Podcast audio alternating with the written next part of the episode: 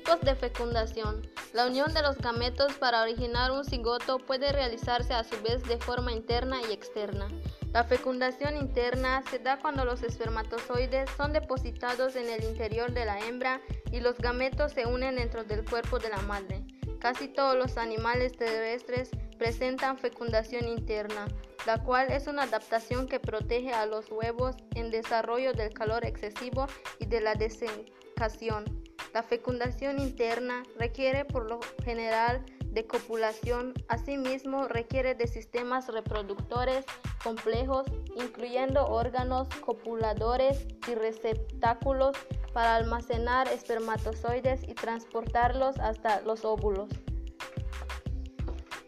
La fecundación externa es propia de casi todos los animales acuáticos y de los anfibios. Las parejas liberan sus, óvulos y espermatozoides simultáneamente en el agua, donde se produce la fecundación.